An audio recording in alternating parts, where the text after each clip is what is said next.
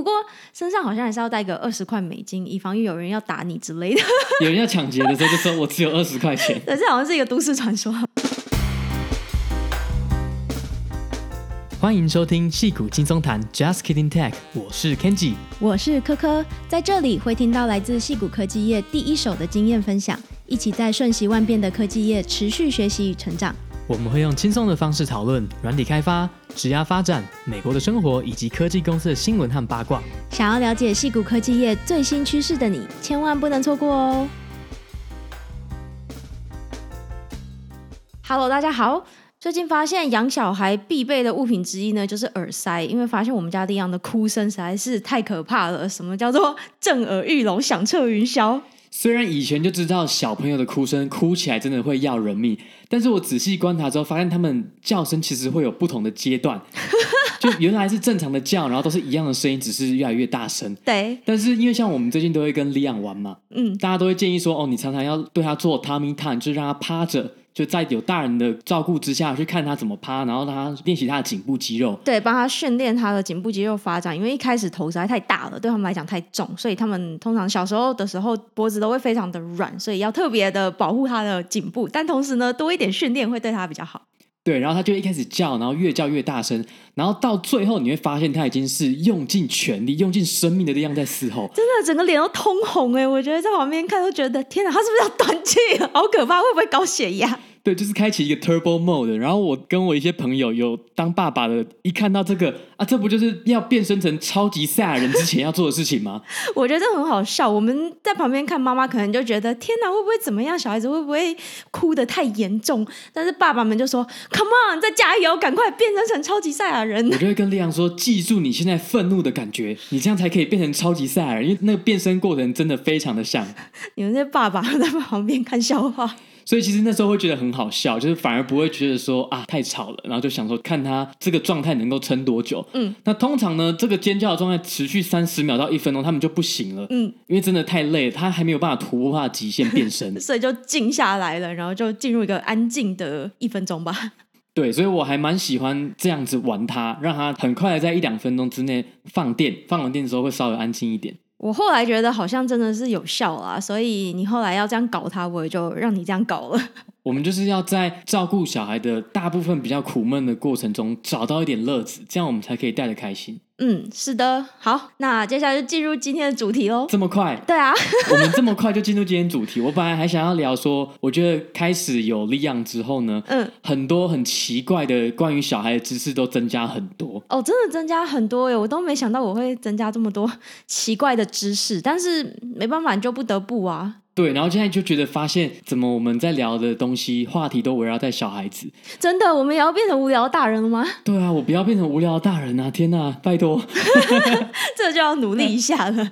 对，但其中一个我觉得对我来讲，生小孩之后才知道的事情，就是嗯，发现妈妈要哺乳这件事其实不是那么容易。哦尤其是挤奶，就以前我就想说，嗯、啊，那挤奶有开始分泌奶了之后，是不是应该就很自然，就是想要的时候就哦，小朋友抓来吸一吸就好了，嗯，然后就不太需要管他。对，殊不知我太天真了，嗯，不要说你不知道，我也不知道呢，我也没想过哺乳是一件这么困难的事情。对，我觉得最大的对我来讲最大的惊讶是说，原来你如果不挤出来的话，你其实会不舒服。嗯，对，然后要让它挤出来，然后而且还有特别的机器帮你把奶吸出来。对，而且很有趣的是，应该是自从欧巴马开始，因为欧巴马在任内非常推崇妈咪要亲自哺乳这件事情，就觉得母乳对小孩很好啊，哺乳有很多好处等等，所以在很多健康保险当中呢，基本上都会 cover 一台自动挤乳器。就是这个是保险可以 cover 的，所以对想要哺乳的妈妈来说，其实是还蛮不错的。对，然后就会看到你有时候开启一个自动模式，就装在前面，然后自动挤乳。我必须说，我自己第一次看到这个画面的时候，我也是惊呆了。我会想说，天哪，我怎么会变成很像就是那个乳牛要挤乳一样？我觉得那画面其实真的第一次看的时候，觉得还蛮荒谬的，怎么会有这样的情形发生？对啊，然后就觉得，嗯、你看生小孩的时候，就有一大堆类似这种很奇怪的知识，真的。但我必须说，这个就是嗯，也是一个成长的过程吧。深呼吸一下，好吧，接受它。我已不再年轻。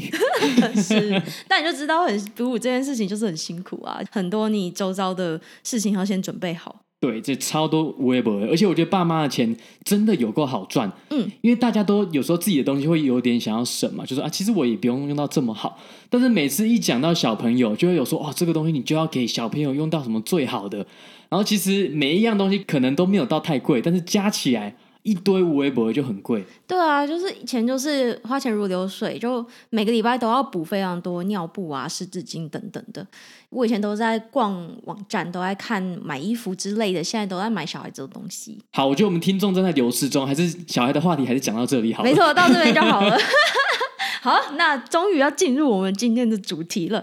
今天的主题呢，就是想要来跟大家聊一聊信用卡这件事情。那我想最近是年底嘛，年底就是一个购物的季节啊。刚刚过的应该就是双十一嘛，那接下来要紧接着的就是美国的感恩节 Black Friday 了。就是大家都想办法把你们的钱掏出来。对，所以我们今天就想要聊一下说，说就是信用卡你在刷卡的时候，中间到底发生了什么事情？嗯，看看你在购物获得快感的同时呢，背后到底信用卡的机制是如何运作的？对，然后我们也会聊到说，就这些 FinTech 公司有这么多估值这么高，不管是已经上市的还是没有上市的公司，他们到底在这中间扮演什么样的角色？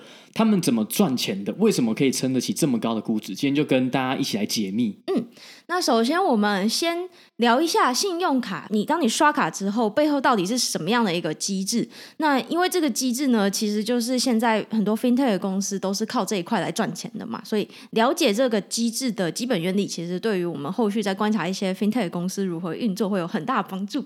首先，我们就想象一下好了。当我今天走进一家星巴克的时候，我最想要点的就是我们的毒品，一个叫做咸焦糖冷萃咖啡 （Salted Caramel Cream Cold Brew）。那个真的是毒品啊，它就是一个奶盖咖啡的概念。对，但是。重点是我目前只有在星巴克看过这一款产品，哎，其他咖啡店并没有看过这种很像奶盖茶的东西，所以这个就是我们心目中的毒品。那我今天想要买这样子一杯咖啡的时候呢，我只要掏出我的信用卡，然后在读卡机上面插进去，然后再拿出来，就会发现授权成功，然后我就可以拿到我的咖啡了。对，我相信这是大家一般每个人都会经历过的消费过程嘛，你就进到咖啡店，然后点咖啡，然后刷卡付款，然后过了两秒到三秒钟，哦，卡通过了，授权成功。店员就把收据给你，然后你就结束这一天，然后喝了很棒的一杯咖啡。没错，但是其实在这三秒的授权成功的过程当中呢，有非常多事情都同时的发生了。好，那当首先这个刷卡机读到信用卡的资料的时候呢，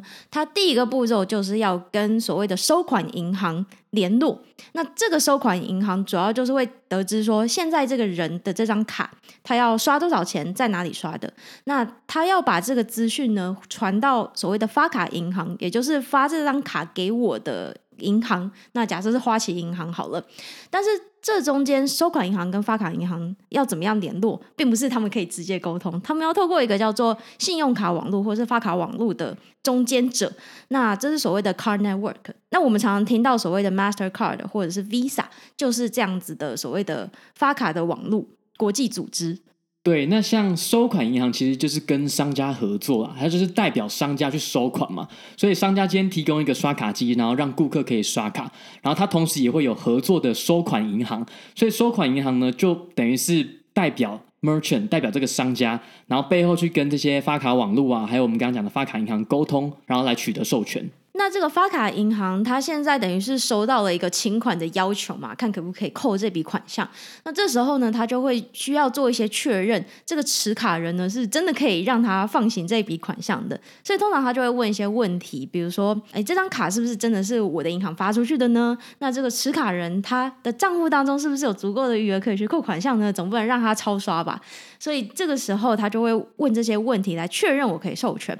好，那现在假设一切都非常的 OK。所以可以放行这笔款项了，他就会授权跟这个发卡网络说：“OK，这笔款项可以通过了。”那这个发卡网络收到发卡银行的确认之后，他就会再把这个讯息再转交给收款银行，告诉他说：“OK，我现在有达到发卡银行的授权，你现在是可以收这笔款项了。”没错，所以等于是发卡银行这边就会做一个把关，就是当收到这些请求的时候，就确认说，哎，这个人是 OK 的，然后他有足够的信用额度，所以我就可以 approve 这笔款项。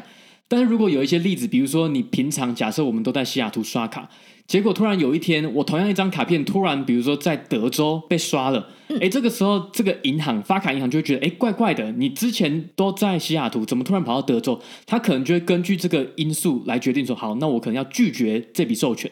对，那另外一点还很有趣的是，这个收款银行收到来自发卡银行的授权成功通知之后呢，他就会跟在商家这边的终端机联络，告诉他说可以收这笔款项。所以最后我们会看到授权成功，然后持卡人就完成了购买这一杯咖啡这件事情。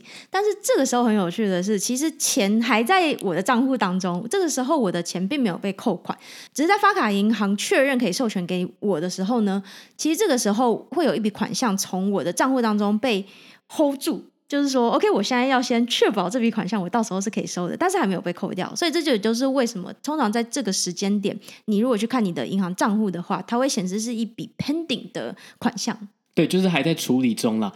等于说你还没有真的付钱，但是你已经享受到这个商品，你已经买到咖啡了。这个就是我觉得信用卡在一开始出来的时候还蛮巧妙的设计之处，就是你不用真的付钱，还没真的付钱，但是你已经拿到你的服务、你的商品了。没错。那到底什么时候商家可以拿到钱呢？通常是在所谓的清算这个步骤的时候啦。那大概就是一天过下来，这个商家的生意也做的差不多了，他要收店的时候呢，他也会顺便结算今天到底做了哪些生意，有哪些钱必须要收。那他结算完之后，他就会再度跟这个收款银行去联络，告诉他说：“我总共需要收到多少钱。”那这个时候，收款银行当然也会再继续跟发卡的网络还有发卡银行去做一些联系，那确认到底要有多少款项转到收款银行的商家账户这边。那通常是在隔天这个 business day 的时候，这个发卡银行会把款项汇给收款银行。好，那这边其实有一些细节可以展开，比如说你花了五块钱买一杯咖啡，但实际上收款银行最后收到的绝对不是刚好的五块钱，因为中间会有一些手续费被扣掉。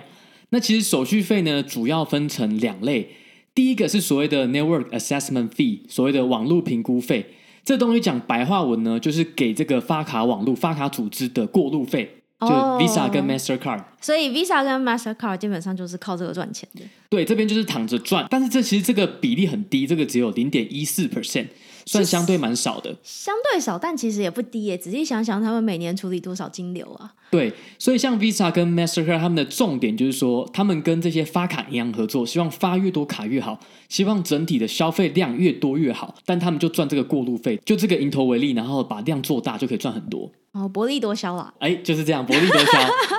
然后另外一个其实比较大的费用呢，是所谓的 interchange fee 交换费。这个费用呢，其实是收款银行给发卡银行的。然后这个费率很有趣，其实是由发卡组织核定的啦。就发卡组织会核定说，根据很多不同的因素，比如说你在哪里消费，你花了多少钱，比如说你五块钱以下的跟十块钱或是一百块钱的，它可能费率会有点不太一样。然后或者是说，这个商家是做什么样的生意的？比如说他如果今天是做餐厅的。跟做旅游的，或跟做卖大麻的，这个费率就不太一样了。所以卖大麻费率理论上会比较高，还是比较低？会比较高，因为它这个 business 的风险就比较高嘛。对，你可能付钱的人可能缴不出钱，嗯，有比较高的风险。因为被警察抓了嘛？对，有可能被警察抓。可是在美国是合法的啦。对，就是总之呢，这个费率的制定是由发卡组织 Visa、Mastercard 制定的，然后会根据很多不同的细节来决定说到底要课多少税。那这个部分呢？Interchange fee 大概会在一点五 percent 到三 percent 之间，不一定啦，就根据我们刚刚讲的一堆因素。通常美国运通就是这个是最高的嘛，我记得是相比于 Mastercard 和 Visa Card，美国运通卡的这个费用是更高的，所以很多商家都不太喜欢做美国运通的生意，就不太喜欢跟美国运通签约，或者是会鼓吹消费者用其他两家的卡来付钱。对，如果有来美国的朋友，大家就知道，就 Visa、Mastercard 的。接收率，商家的接收率是很高的。那 Amex 就是因为它的交换费比较高，它可能最高可以到三点五 percent，很高哎、欸，这个马上就中间被抽了一层了。对啊，所以你就变五块钱，你最后可能只拿到四点八。对，所以有些商家就会倾向去不收 Amex。其实你这边提到一个蛮有趣的概念，其实 Amex 呢跟 Visa 还有 Mastercard 其实本质上是有一点不太一样的发卡网路，他们的确都是发卡组织没有错，可是。Visa 跟 Mastercard，他们本身不发自己的卡，对，他们是跟银行合作。那 Amex 就是独占，它有点像球员兼裁判，他是自己是一个银行，他自己发卡，但是从同时自己又是发卡组织，对，所以他同时可以赚到刚刚我们讲这两个手续费。网络评估费跟交换费这两个都是 Amex 自己吃掉，这还蛮厉害的。因为美国运通在美国其实还蛮受欢迎的，因为它有一些信用卡点数系统其实做的蛮好的，然后他自己又发非常多各种不同的卡，所以算是有蛮多人的青睐。对，所以它就是比较封闭式的发卡网络，就自己当球员兼裁判嘛，所以它其实量不会像 Visa、Mastercard 这么大，因为它并没有其他的发卡银行帮他发卡，对，所以取而代之的是它的 interchange fee 交换费就会比较贵一点。这一点还蛮有趣的，他做生意的方式比较不一样。对，好，那我们再稍微总结一下这个刷卡流程啦，因为我们这边讲到还蛮多不同的角色，怕大家会混乱。对啊，我都听着有一点绕死了。雾煞煞，对不对？对。好，我们用实际的例子好了，假设你今天拿了一张花旗银行发给你的信用卡，你去星巴克消费，那我们这边假设星巴克可能跟 Chase 这个银行合作，当成它的收款银行好了。OK。那当你刷卡，假设你今天要买一个五块钱的咖啡。这个时候呢，这个刷卡机呢会把资料传到 Chase 收款银行，然后再传到比如说 Visa 发卡网络，最后再到花旗这边。那花旗呢就会看到这个卡号哦，知道比如说是柯柯正在刷卡，然后他说哦，你你到星巴克然后买这个咖啡五块钱，然后你也有足够的信用额度来支付，他就会同意这笔授权。那这个时候呢，你在刷卡机上面就会看到哎这个授权成功的提示，然后这个时候店员就会把你热腾腾的咖啡做好给你。所以有一点像大队接力啦，就是那个讯息就是左去右回这样，对对走一圈传来传去，就从刷卡机到 Chase 到 Visa，然后再到花旗，然后花旗再传回来，一路传回来，再到你的刷卡机上面。是，然后但是这个时候呢，并还没有任何的钱的移动产生。那要到商家，比如说 Starbucks，他今天结束营业的时候，他会把今天的几百笔的 transaction 一样，透过刚刚的路径，透过 Chase，透过 Visa，最后传到花旗这边。那花旗这边就看一看，确认说这些交易都没有问题之后呢，可能过一到两个工作天，就会把这个款项扣掉刚刚讲的那两个手续费，一个是给 Visa 的，然后一个是自己留着嘛，因为发卡网络自己也要收钱，对，然后剩下的钱就会到 Chase 那边。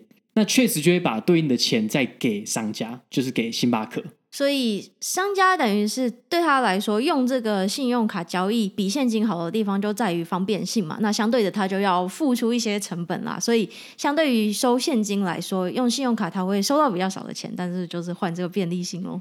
我现在基本上已经没有在用现金了，我也没有哎、欸。现在哪一家店给我用现金的，我基本上就直接不消费了。对啊，尤其是在 COVID 的期间，你根本就不想碰现金啊。哎，不过身上好像还是要带个二十块美金，以防有人要打你之类的。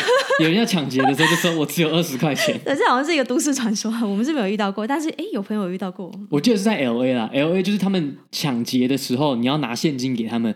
有一个公道价是二十二块钱 哦，二十二块不是二十块，对，是二十二块钱，所以身上要带着二十二块美金。对，所以去 LA 旅游的朋友，你可能在治安比较不好的地方，你可能要打听一下当地的公道价是多少。对，一个保命的小知识。对，但是大部分我真的已经记不得我上次用现金是什么时候，我基本上所有的付款都是用透过信用卡。我也是，我现在其实不太会用美金诶，那些硬币我可能分不太出来，要很仔细看上面写什么。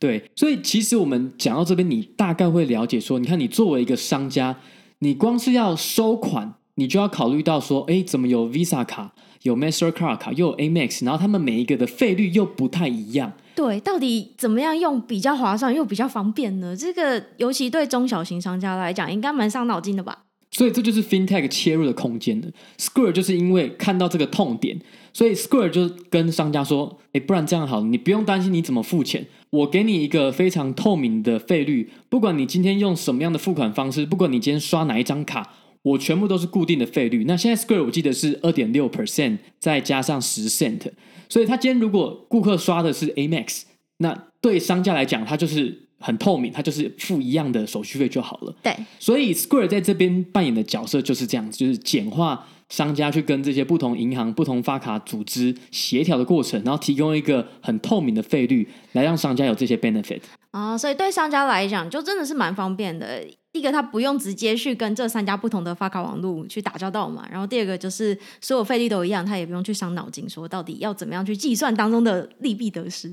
对，因为你仔细想想，其实光是收款这个部分，你就有除了信用卡以外，你还有 Apple Pay、Android Pay 各种不一样的收款的方式。那如果你跟这种 payment processor，比如说 Square 合作的话，你就不用想这么多，你就一样的费率当中，你可以接收到所有的付款方式。真的开店就已经够累了，如果还要去想这种 logistics 的东西，真的会太伤脑筋了。对，所以 Square 的角色就是在这边简化商家的流程，然后让商家可以专注的在他们的 business 上面。那你要想奇怪，那 Square 这边为什么有办法赚钱呢？原因是因为当 Square 累积到很多很多的商家的时候，我们的 transaction volume 就变得很大了嘛。所以，当你的 transaction volume 变得很大的时候，你就可以跟这些发卡网络去谈，哎，我可不可以有比较低的费率？我可能一般来讲，你商家自己申请，你可能要二点五 percent，对，我是不是可以谈到比较低，可能就只有两 percent？嗯，所以就是它量大，它谈判的空间就上去了。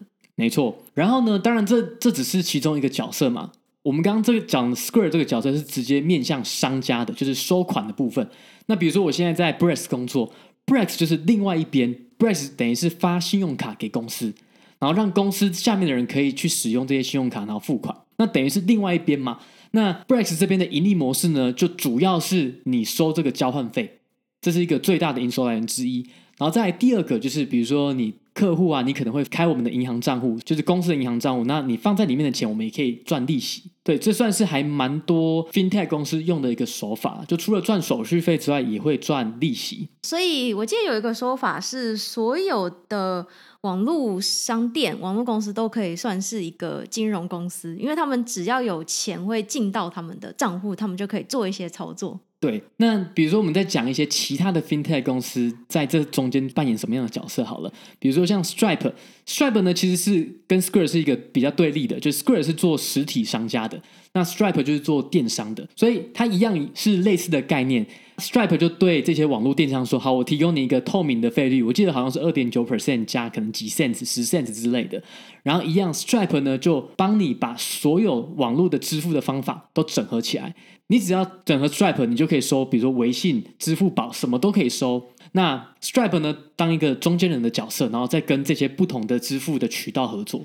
那我可以说，Stripe 是网络版的 Square 吗？或者是 Square 是实体版的 Stripe？没错，就是这样子。比方说，像另外一间也是最近成长很快的 FinTech 公司，叫做 Try，他们其实是面向一般的消费者啦，他就是提供这些一般的消费者银行账户啊，你可以所有的操作都在手机上面完成嘛。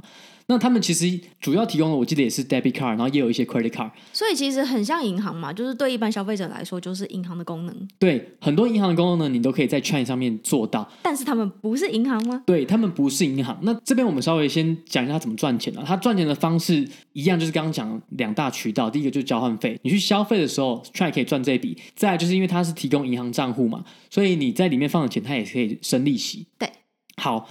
那再来讲到一个你刚刚问到一个重点，就是很多人会以为这些 FinTech 公司提供跟银行类似的服务，诶，他们是不是银行？对啊，因为如果功能都到了，那到底跟传统的银行到底差在哪里？其实这些 FinTech 公司是科技公司，他们不是银行，所以他们其实是背后呢会跟所谓的 Partner Bank，就是第三方的银行合作，然后真正的业务，比如说你现在随便讲好，你去 Square 的 Cash App。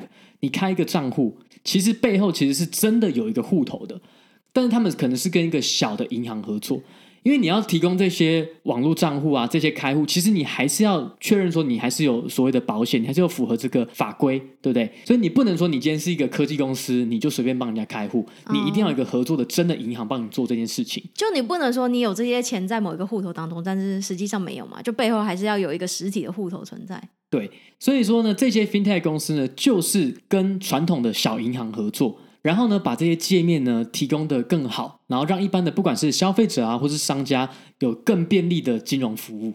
但是这些 FinTech 公司啊，到后面他们一定想要自己成为真的银行，所以你会看到，不管是 Square 啊，或者是像 Brex，我们都有申请银行的执照。就是为的是说怎么样，你最后就可能到最后，你有银行执照之后，你就不需要跟这些银行合作了，你都自己赚。听起来非常的邪恶啊，但是也非常的合理。就是这些可以赚钱的地方，当然都是可以自己吃下来是最好的。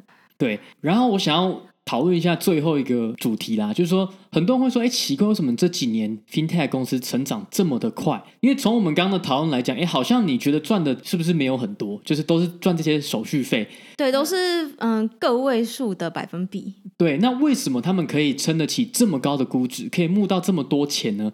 比如说从二零一八年开始好了，二零一八年呢，全球的 FinTech 公司总共募到了五百四十七亿美金。然后，二零一九到二零有一点下降了，分别是四百六十五亿美金跟四百八十五亿。